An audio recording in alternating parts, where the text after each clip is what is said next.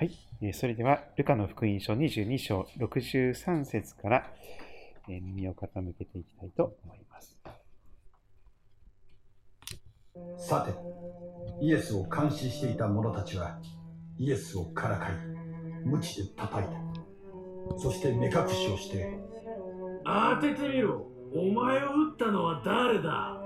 と聞いた。また、他にも多くの冒涜の言葉をイエスに浴びせた。夜が明けると、民の長老会、祭司長たちや立法学者たちが集まり、イエスを彼らの最高法院に連れ出して、こう言った。お前がキリストならそうだと言えしかし、イエスは言われた。私が言ってもあなた方は決して信じないでしょう私が尋ねてもあなた方は決して答えないでしょうだが今から後人の子は力ある神の右の座につきます彼らは皆言った。ではお前は神の子なのか？イエスは彼らに答えられた。あなた方の言う通り私はそれですそこで彼らは、どうしてこれ以上証言が必要だろうか私たち自身が彼の口から聞いたのだと言った。はい。えー、こんにちは。えールカの福音書78回目になりますが、えーひとときの軽い苦難、ひとときの軽い苦難という題をつけましたが、一緒に味わっていけたらと思っております。ルカ22章63節から71節先ほど聞くドラマ聖書で耳を傾けました。今日も気象点結で4つの部分に分けて味わっていきたいと思っております。まず63節から65節逮捕されたイエス様は、たらい回しのように、えー、様々な暴力や、えー恥ずかしみを受けていかれます。63節さてイエスを監視していた者たち、イエス様を捕まえて逃げないように見張っていた人たちであります。その人たちもイエス様をからかいます。イエスをからかい鞭で叩いたと記されていきます。さらに、イエス様の目を目隠しで覆って、そして当ててみろ。これは予言してみろという表現ですけれども、お前が預言者なら当ててみろ。お前を撃ったのは誰かと、そのような子供じみた、えいじめをしていく姿があります。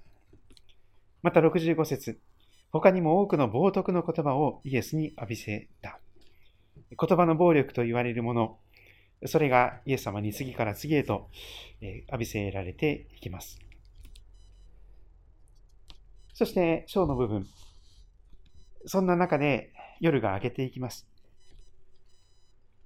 夜が明けると、民の長老会、祭司長たちや立法学者たちが集まり、イエス様を彼らの最高法院、サンヘドリンと言われますが、ユダヤの中で一番偉い最高裁判所のようなところであります。そこに連れ出してこう言います。お前がキリストならそうだと言え。もう担当直入に、すぐにでも有罪にしたいものですから、あの一番このえー答えてほしい問題をズバリえ通っていきます。お前がキリストならそうだと言え。言ったなら即座に有罪にしてやるということでありますが、えー天の部分でイエス様はこのように切り返していかれます。しかしイエスは言われます。私が言っても、あなた方は決して信じないでしょう。決してという言葉が繰り返し使われます。まあ、人間の頑固さと言いましょうか。堅くなさ。うなじの怖い民とも言われますが、ごめんなさいと、かなえー決して言わない、うん謝ることをしない、自分が正しいとして、えーくなに譲らない、その人々の堅くなさをイエス様は覚えています。私が言ってもあなた方は決して信じないでしょう。絶対に信じないでしょう。そして私が尋ねてもあなた方は決して答えないでしょう。あまりにも頑固な人間の姿をイエス様はよくご存知でありました。でも一言おっしゃいます。だが今から後、人の子は、イエス様ご自分のことをよく人の子と言われますが、だだが今から後、人の子は力ある神の右の座につきますと、そのようなことを宣言されていかれます。人の子、つまりイエス様ご自身が、もう間もなく、今からの後、力ある神様の右の座につきますと。それは、明らかにご自分が、神の子であることを宣言するような言葉でありました。それですから、結論の部分70節彼らは皆口を揃えて言います。では、お前は神の子なのか？そんなことを口にするとは、お前は一体何様かお前は本当に神の子だというのかイエスは彼らに答えられます。あなた方の言う通り、私はそれです。イエス様はっきりと短い言葉ですが、え、ご自分のことを宣言していかれます。そして、彼らは閉めたということで、71節の結論に至ります。そこで彼らは、どうしてこれ以上証言が必要だろうか。私たち自身が彼の口から聞いたのだ。と、えー、いうことになっていきます。まあ、あの、本当にイエス様が苦しみに向かっていくその場面ですね、その一つ一つの御言葉を読んでいくと、とても辛い気持ちになるかと思います。しかし、今の大変な辛い人生を生きている私たちにとっては、実はそのイエス様の苦しんでいかれる姿が私たちとこう重なる部分があると思うんです。理由はそれぞれかもしれませんが、それぞれに自分の人生と戦っております。ある人は病気と戦っていますし、ある人はワクチンと戦っているかもしれません。ある人はその職場の人間関係で戦っていらっしゃるでしょうし、ある人は様々な葛藤と戦っておられます。そして本当に苦しい、辛い。この苦しみがあとどれぐらい続くんだろうか。あまりにもその痛みや苦しみがひどいとですね、何かそれが永遠に続いてしまうかのような錯覚を持ちます。そうするともう生きる力もなくなってしまうような、へなへなともう立ち上がる力もなくなってしまうようなことが起こり得ます。しかし、今日の聖書の言葉をゆっくり何回か見返しておりますと、もちろんイエス様は生まれてからずっと苦しみに遭われております。そして十字架につけられて処刑されていくのは33年ほどの人生を歩まれた後でありました。そして、ここに至っては、もう本当に間もなくイエス様は、その苦しみの中で死を迎えていかれる、その状況になっております。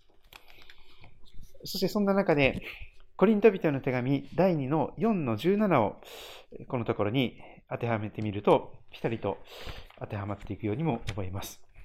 聖書をお持ちの方は、え、開いてみてください。新約聖書のコリント人への手紙第2。ギリシャのコリント宛てに書かれた、手紙ですが、第1と第2が聖書の中には収められております。その第2の4の17、そこをぜひ開いてみていただきたいのです。ご自分の聖書であるならば、しおりを挟んでおくとかですね、あそこそこに印をつけておくとか、ぜひなさると良いかなと思う箇所です。この地上の人生において、辛いな、しんどいな、そしてもう早くお迎え来てほしいなと、そう願わ願ってしまいたくなるとき、えー、このコリント手紙第2の4の17をお読みすることをお勧めいたします。せっかくですから、少し前の4章の15節あたりから読んでいきたいと思います。コリント人の手紙第2は、慰めに満ちた手紙です。本当に苦しみの中におられる人を何とか励ましたい、慰めたい、支えたい、力づけたいという思いで、その祈り心を込めて書かれております。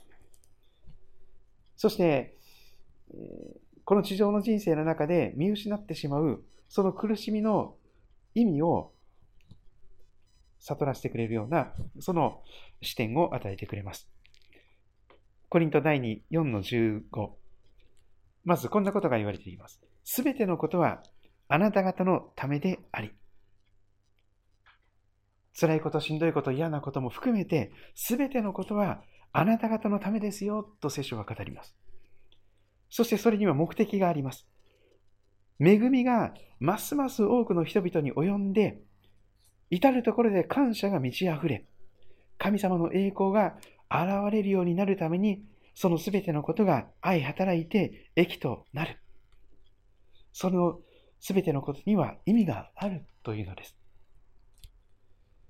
それですから、16節ですから私たちは落胆しません。落ち込んで、そのまま顔を上げないということはしない。たとえ私たちの外なる人は衰えても、内なる人は日々新たにされています。外なる人は日々衰えていくでしょう。年を重ねていけばいくほど、昔できていたことが全然できなくなる。えー、様々な形で、うん体がポンコツになってしまうような状況があるかもしれません。そして、衰えを隠すことができなくなる時が来るでしょう。しかし、内なる人は日々新たにされていますと、聖書は語ります。内に命の源であるイエス様ご自身、聖霊なる神様ご自身が住んでいてくださるならば、その内は日々新しく、日々フレッシュに、日々元気に満たされてまいります。そして17節が出てきます。今日見たい17節です。パウロは言い切っています。パウロはとんでもない苦しみを生きた人ですね。もういろんな苦しみをパウロは体験しました。本当に石打ちの刑にあってですね、もう半殺しになって死んだかと思われて見捨てられたんですけども、それでもなんとか立ち上がってですね、意識を回復して、重たい体を引きずりながらまた自分を傷つけた人たちがいるところにまた向かっていこうとする姿もあります。本当に様々な苦しみを味わったパウロでありますが、こんなことを語っています。私たちの一時の軽い観難は、それとは比べるものにならないほど重い永遠の栄光を私たちにもたらすのです。と語っています。私たちのひとときの、一時の軽い観難と、パウロはこの地上の苦しみのことをまとめています。そしてそれはまさにイエス様のお姿に集約されていくかと思います。イエス様はこの後十字架に向かっていくのですが、もうすぐにこのひとときの軽い観難が終わっていきます。そしてその後に約束されているものは重い永遠の栄光であります。本当に大したこともない下っ端のものにさえ馬鹿にされて、ひどい目に遭わされていくイエス様の苦しみがここに出てきますが、イエス様はその中ではっきりとおっしゃいました。だが今から後、人の子は力ある神の右の座につきます。比べ物にならない重い永遠の栄光を、復活の栄光を目指して、救いの完成を目指して、イエス様はその耐え難き苦しみを耐え忍んでいかれたものと思われます。苦しみの向こう側にあるものに目を向けていく必要があります。何でもそうなんです。苦しみそのものに目を向けてしまうと、そこに意味が見出せないので、もう本当に耐え耐えられなくなってしまいます。ちょっとの苦しみでも耐えられなくなるでしょう。でも、その苦しみがやがて何をもたらすのか、聖書は約束しています。私たちの地上における、この人生における一時の軽い苦難は、そうです。この地上の苦しみが永遠に続くわけではありません。長くても数十年です。短ければ、えー、本当にああっという間かもしれません。でも、一時の軽い苦難は、それとは比べ物にならないほど重い永遠の栄光を私たちにもたらすと約束されております。まさにイエス様は、その重い永遠の栄光を見据えて、十字架の死へと、苦しみの極みへと向かっていった姿があります。私たちの人生も、イエス様のこの市場の歩みと同じように、様々な、え苦しみ、痛み、悲しみが後を絶たないでしょう。できたら、えー、そういう苦しみの前に早くお迎えが来てほしいと願うかもしれません。でも、主は私たちに使命を与えてくださっています。あなたにしかできないこと、あなたにしか届けない人がいる間は、まだお迎えは来ない。ということですね。逆にお迎えが来るとすれば、もうあなたのやるべきことは全部なくなりましたよ。あなたがすべきことは全部してくれましたよ。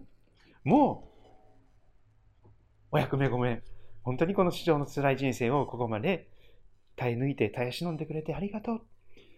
と言って天に召してくださると思います。えー、ぜひ私たちは、それぞれの人生において、えー、やってられない今日この頃という時があるかもしれませんけれども、でもそれは一時の、一時の軽い苦難なんだ。やがて私たちに与えられようとするものは永遠の重い栄光なんだ。そのことをいつも心に留めながら、苦しみの向こう側にあるものを目指して、イエス様と一緒に歩むことができたらと願っております。え皆さんは今日のところどんなことを思われたでしょうか？また分かっちゃってくださると感謝です。